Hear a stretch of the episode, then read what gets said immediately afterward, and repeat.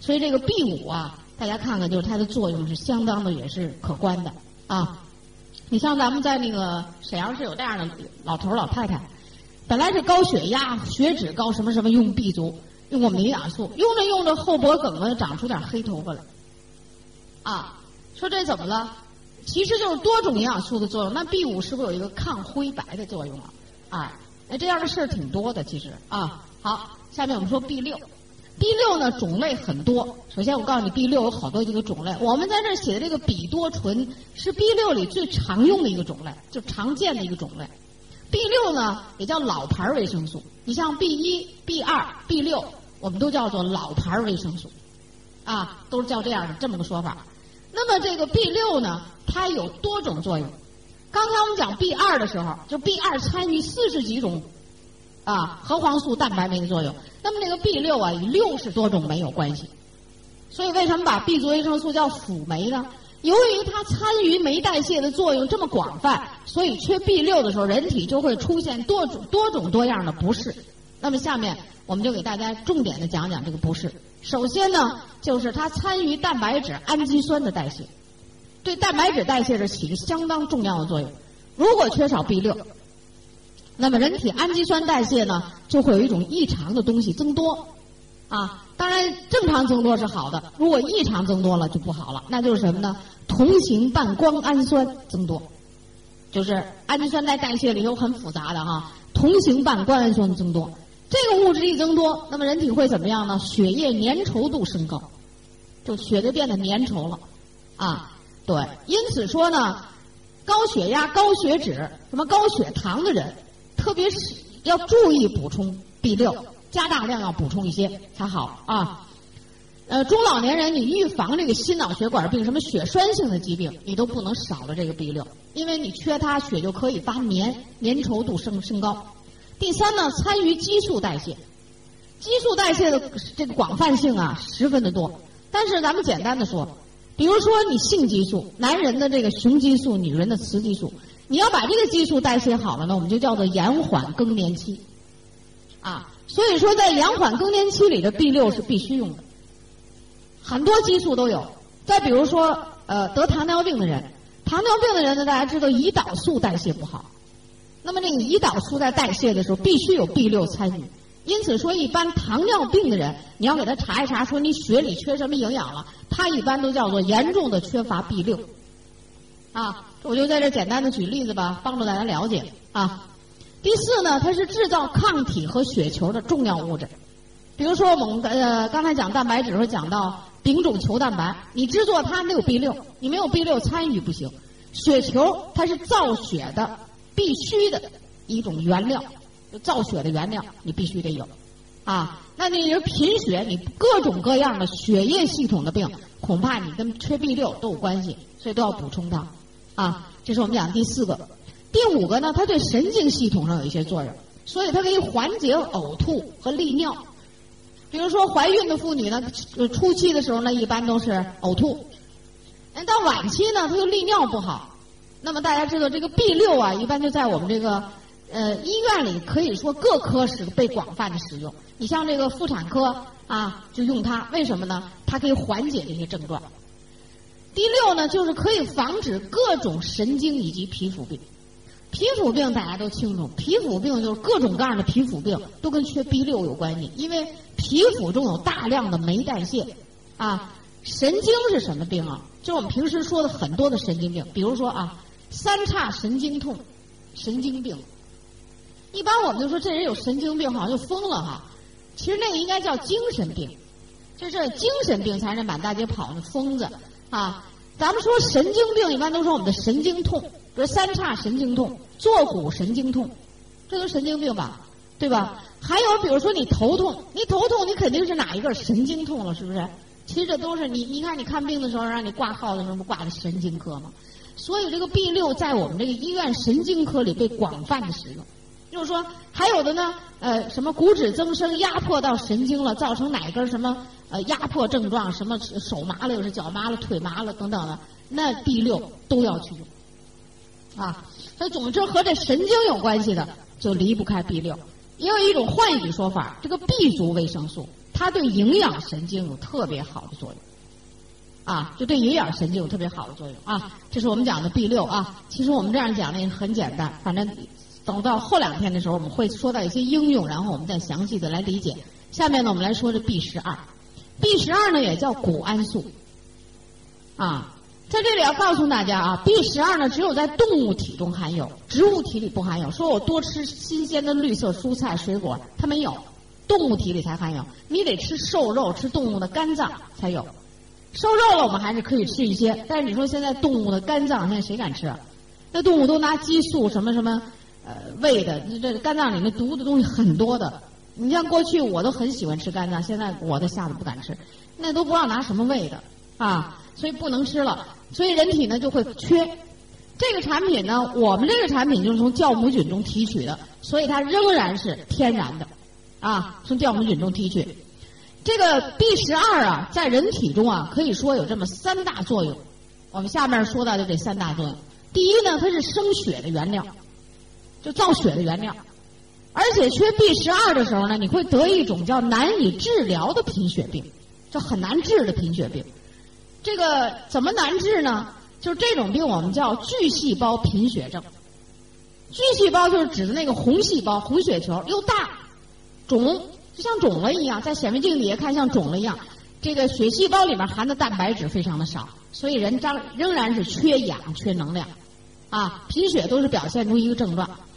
那么从南方和北方来说，这南方和北方来说，那么这个一般我们国家的人这个缺这个就是得这种巨细胞贫血症啊，它跟缺叶酸有关系。下一个我们要讲叶酸，但是在我们南方人群中，缺 B 十二的人。就比北方多，就人数多，啊，那可能跟这个南方呢吃这个食物比较清淡有一定的关系，对不对？所以我们补充这个 B 十二呢，还是还还是非常有必要的。第二个作用呢，就是它跟神经系统的发育有关系，跟大脑的发育有关系。大脑的这个发育如果不好了，或者说怎么怎么样了，功能减退了。一般就说这人说话啊，就是小孩呢说人家就会说话嘛。我们家这孩子说话怎么晚？是不是证明大脑功能没发育？还可以通过一个食欲来鉴定，人家孩子吃什么都香，他吃什么都没有意思，不想吃。这是不是大脑的食欲中枢下降啊？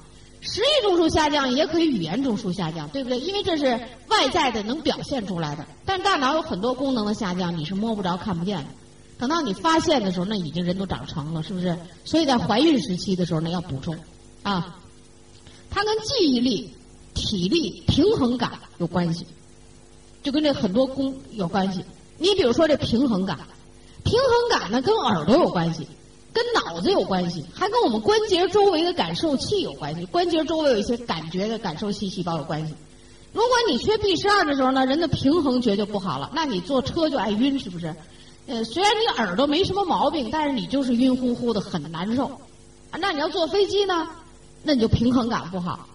啊，那天呢，我从延边从延边回北京的时候，这我的座位这边上两个人呢是很年轻的人，他们知道小两口可以说夫妻小两口到北京去玩的，他们俩在飞机上呢就觉得特别难受。首先说这男的，这个丈夫呢身体瞅着壮壮的，就飞机上一直闭着眼睛在那儿那么难受。完我就问他，我说你怎么了？哎呀，他说不行，我耳朵疼，我头晕得很，就想吐。妻子呢挨着我坐着，妻子说呢，开始还行，待会儿飞机这么一上一下一颠簸，马上他耳朵就不行。他们俩都是耳朵有问题，啊，然后就觉得晕的不行。就他们在飞机上一直是闭着眼睛，啊，然后他们看我状态挺好，问我大姐你是北京人呢？啊，我说是。他说我们瞅你好像挺好的。哎呀，我说我呀原来坐车都晕的人，但是我现在坐飞机都没事儿，啊，为什么呢？就是你通过营养补充呢，就会让你这些感觉的功能全部上升，于是你平衡感好了，你坐车也不晕了，坐飞机也不晕了，啊，然后你到很高原的地区呢，你都能应战这种环境，这是总的一种综合性的能力，啊，像 B 十二就有这种作用，我得益于这个东西很多，啊，原来我这人呢，年轻的时候我先告诉你们不晕车，我不是耳朵里有天生的毛病晕车，不是。而是什么呢？年龄大了以后，这个这些功能全部下降了，于是一坐车我就难受，马上就流眼泪、打哈欠，呃，就有点像要吸毒前的那感觉似的，就来了。哎呀，就难受的不行了一天，所以我不敢坐好车，呃，飞机我从来也不敢想，我坐汽车都难受，我想我肯定不行。但是现在呢，我基本上一个月飞机的次数要坐在十几次以上。那那全北方区讲课，那你就东跑西飞的嘛，是吧？一般要变换八个城市，你说你得坐多少飞机？十次肯定多，有时候还得倒机折换换机呢，有时候不能直达，还得到某某地方倒机了。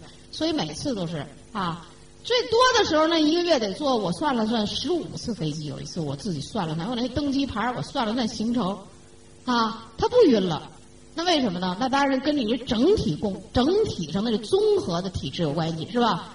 好，这个当然了，B 十二它最后一个作用是调节营养素的代谢，起到辅酶的作用。这个 B 族维生素就是共同的啊，调节辅酶的作用。我们简单说到这儿，下面我们来说说叶酸的功效，就是我们最后的叶酸。叶酸呢，它的作用十分的厉害，可以叫厉害。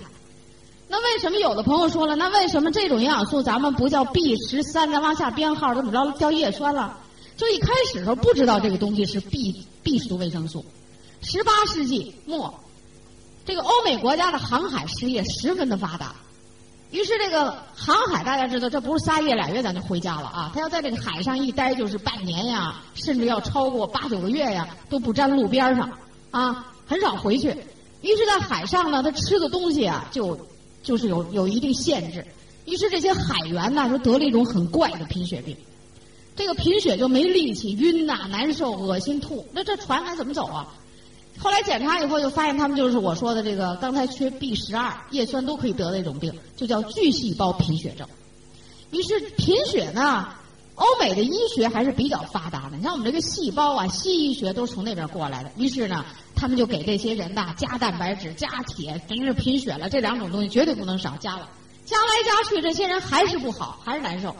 于是这营养学家呀，就到了船上去参与。所以在美国呀，营养师是什么地位啊？就是你给病人治病，你没有我营养师给你开个方子，我给你参与一下、指挥一下，你叫违法。怎么来的呢？都是从这历史的一个个事件出来的。于是他们就怎么也治不好。分析来分析去，这怎么了？肯定是吃什么东西不对了。于是把营养师请到船上一分析，你们都吃什么？一拿出来都是罐头，罐头，罐头都不是新鲜的食品，是不是？最后想来想去，那就没吃新鲜的绿色蔬菜，那就吃菠菜吧。于是就给他们吃菠菜，这一吃菠菜，这个病好了。于是再来研究菠菜，一研究菠菜，就发现里头有一种东西是别的东西里没有的，含量非常的高。当时呢，因为是绿叶中含有的，就叫叶酸。所以就没给它编号，啊，这是这么来的。那么为什么他的红血球会出问题呢？那就是说，他缺少叶酸的时候，这个密码 DNA、RNA 工程师全出问题。DNA 是密码，是遗传物质的密码，相当于设计蓝图的工程师；而 R RNA 呢，是等于把这个设计的蓝图变成一个大楼，或者变成一个大桥。就等于是非常好的一个现场的施工的这么一指挥者，对不对？他们俩都出问题了，当然那血球就出问题了。所以说，叶酸参与 DNA 和 RNA 的合成，在细胞内，这就是我们的遗传物质，啊。那当然这是刚刚举了一个血液的这么一个病。其实缺叶酸主要跟跟癌症有关系。缺叶酸的时候，DNA、RNA 工程师就给你乱设计，施工员乱乱干。最后干来干去，那细胞都你自己生出来的细胞都和你的细胞不是一码事儿了，于是就成癌细胞。所以它对预防癌症上起着十分重要的作用。啊，这就是我们讲的第一点。第二点呢，它是制造红细胞的重要物质。啊，缺了它，红细胞制造不出来，有问题，严重的贫血。所以怀孕的妇女万万不能缺。咱们大家都是养生先养血，是不是？你要血不好，你哪儿也不好，所以这个不能缺啊。但是它呢，就在新鲜的绿叶蔬菜中，叶里含的多。你吃芹菜，你把叶都揪下去了，吃梗，那对不起，叶酸都让你给破坏了百分之八十。叶儿里含量高，你就把叶儿给揪下去了。所以以前呢，我都很早就知道这个知识的时候，我们家吃芹菜多少年了都不带揪叶儿，向来都是带叶儿一起吃，就是揪揪黄叶儿。你你你们在座的各位是不是吃芹菜？大多数人都揪了叶儿吃，那完了叶酸都没了，啊，就叶儿里有，而且呢，它有一个特点，高温加工被破坏掉百分之九十。你说咱们也不能老吃那生的菜吧？你吃生的菜呢，它叫植酸、草酸多，影响钙吸收。你吃熟的菜呢，叶酸就被破坏了，所以食物有矛盾。那么营养补充食品就是解决矛盾的，啊。第三个作用就是与胎儿神经管的发育十分密切。如果怀孕的妇女你就缺叶酸，正好缺的那么巧，好，那你生出这孩子叫无脑儿脊椎裂。什么叫无脑儿脊椎裂？咱也说这神经管啊，神经管呢就是在什么时候发育呢？是怀孕第三周到第四周之间。你第三周有的人都不知道自己怀孕了，于是这一堆细胞呢，我们还只能叫胚，连胎都不能叫，对不对？叫胚。这一大堆细胞也没分化，所以叫胚。于是这细胞在第三周的时候开始进行呃小范围的细胞分化。于是在这个细胞的背面，这一堆细胞这背面的出了一一群细胞，排列十分紧密，十分的光滑。于是我们叫神经板，这叫神经板。从第三周到第四周，就这么七天的时间，这个神经板就卷管了，就是一个板，然后两面卷，卷成一个管儿，啊。这个卷成神经管的这七天里需要大量的叶酸，如果你缺叶酸，这管儿就卷的怎么样啊？就不合格，因为它卷的时候呢，要到中线合拢，这中间要合的密密的。管儿卷好了以后，前面有一个地方，这管儿比较粗大宽大，将来发育成你的脑；后面窄细的一部分发育成脊髓。这脑和脊髓都是神经系统的高级司令部、低级司令部，是不是？就是司令部的地方。如果缺少，就会影响这些器官的发育。严重的就是无脑儿，无脑就是没脑呗，没脑呢，那生下来那个儿是什么样啊？那咱们人为什么一个头是最大呀？咱们说正常胎位是小孩的头冲下，是不是？那为什么？就是头的径线最大，因为脑组织最发达，就在这个怀孕期间发育最快的就是脑，啊，它没发育起来，所以他那脑袋就没那么圆，也没那么大了。于是那个生出来的那个。不正常的，我们叫神经系统畸形儿，就是像大青蛙差不多，整个那样儿像大青蛙一样，啊，也就扑腾几分钟就会死。还会有人是脊椎裂，脊椎没合好缝裂，于是老往外流那个里边的脊髓，是不是？好了，那这样的人一般排尿、排便反射就基础反射都没有了，就生命的反射、本能的反射都消失了。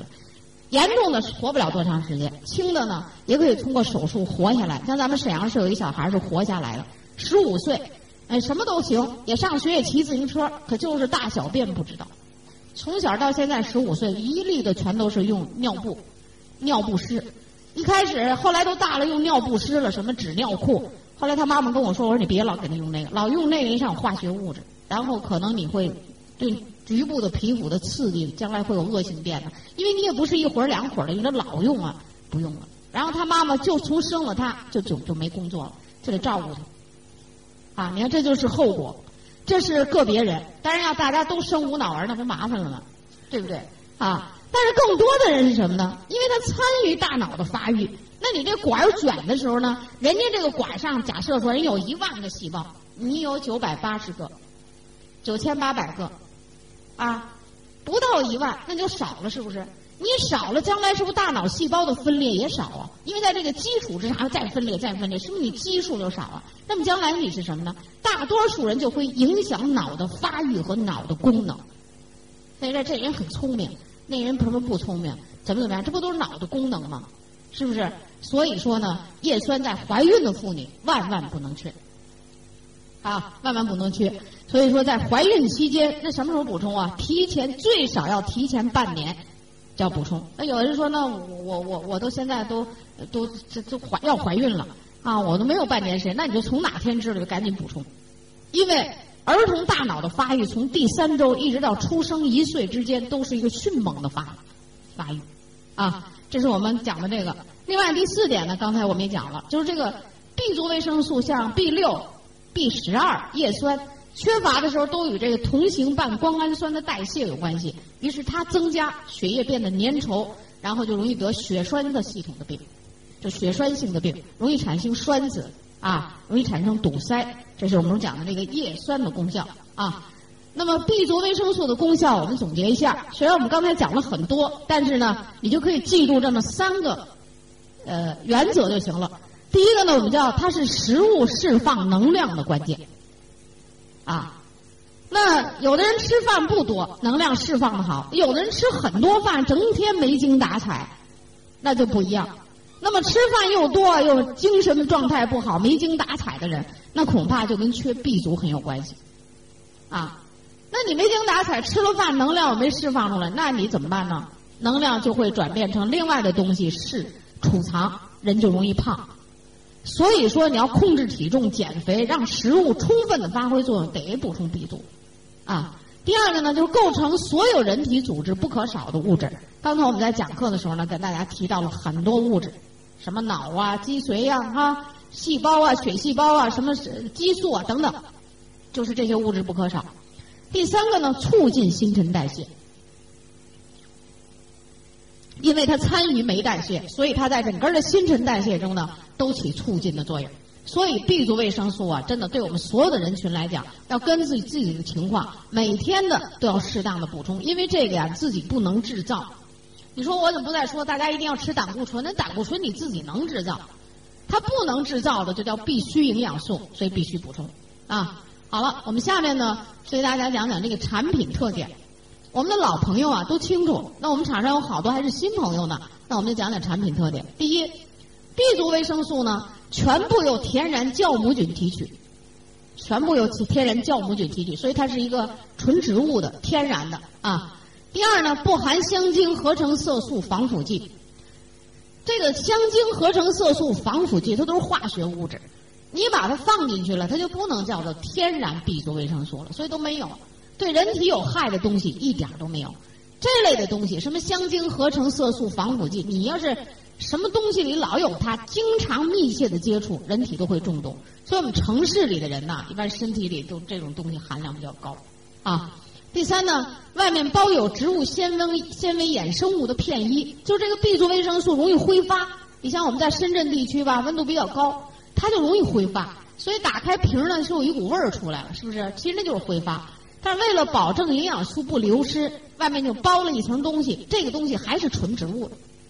啊，它不像我们药店里卖的，有些 B 族维生素，给外面包一糖衣片儿，还直掉色儿，那个就合成色素了，还是糖衣片儿，对不对？那就不好了啊！是这是从这个就是说从里到外，它都是纯植物的、纯天然的。啊，下面这个呢，希望大家记住的啊，就是我们吃多少量就叫比较好啊？怎么吃啊？首先呢，我们先来说说镁片的含量，镁片儿啊，镁片含量呢，我们叫 B 一一点二毫克。B 二呢，还是一点二毫克；B 三六点六毫克；B 五五毫克；B 六又是一点二毫克。叶酸零点一五毫克；B 十二我给换算了一下，零点零零二毫克。我们那瓶子上有的是用微克呃表示的啊。为了计算好方便一些，所以我就把这个呀全部变成毫克了。就告诉你，吃一片的量总量为十五点三五二毫克，就是吃一片就这么大点。这里面呢有一个问题要跟大家说，B 一、B 二、B 六的含量，这个 B 一、B 二、B 六的含量，你看都是一点二毫克。为什么在它含量是一样的呢？因为维生素在发生作用的时候呢，有这么一个规律，就是当它的这个 B 一、B 二、B 六的含量是一致的时候，或者我们叫一比一比一的时候，那么它的作用的发挥是最好的，啊，所以在这儿就是这种含量。如果你在外面买的那个 B 族维生素，咱先不说产品如何。因为它那是化学合成的，就这个含量你自己就拿捏不好，啊，就拿捏不好。那么这种含量听起来好像挺少的，什么一点二毫克、一点二毫克，那就一点点。眼睛不太好的人也看不清楚这一点点东西，但是它都是浓缩的。那我就举一个例子来说明它的浓缩。从南到北，咱们所有的中国人都能吃上苹果，是吧？哎，这南北都吃苹果啊。您有些水果，那可能你南方有，咱们北方就没有了。但苹果、橘子，这南北方都吃。那苹果里含多少 B 一、B 二、B 六呢？这一点二毫克。苹果里含 B 一、B 二都叫零点零一毫克，零点零一毫克。零点零一是多少苹果的含量呢？一百克的苹果，二两苹果含 B 一零点零一毫克，就这么多。所以这个一点二毫克的这个含量，就相当于吃苹果是多少啊？你算算，十公斤多。而且这是要说明啊，带皮吃。你把皮要是削掉了，那肯定不够了。因为 B 一呢，像 B 二、B 六、为 B 族维生素这个含量，还有一些矿物质的含量，一般都在水果的皮上的含量是最丰富的。你削皮了就不行了。橘子，南方的橘子很多，人北方也都吃橘子，是吧？这也都是我们吃的。你说这橘子的含量呢？B 一、B 二，就说 B 二吧，人橘子黄黄的有 B 二，含量是零点零四毫克每一百克。你吃橘子，你也得吃六公斤左右，对对？而且还得是带皮吃。反正我们北方人是不吃皮，你们吃皮吗？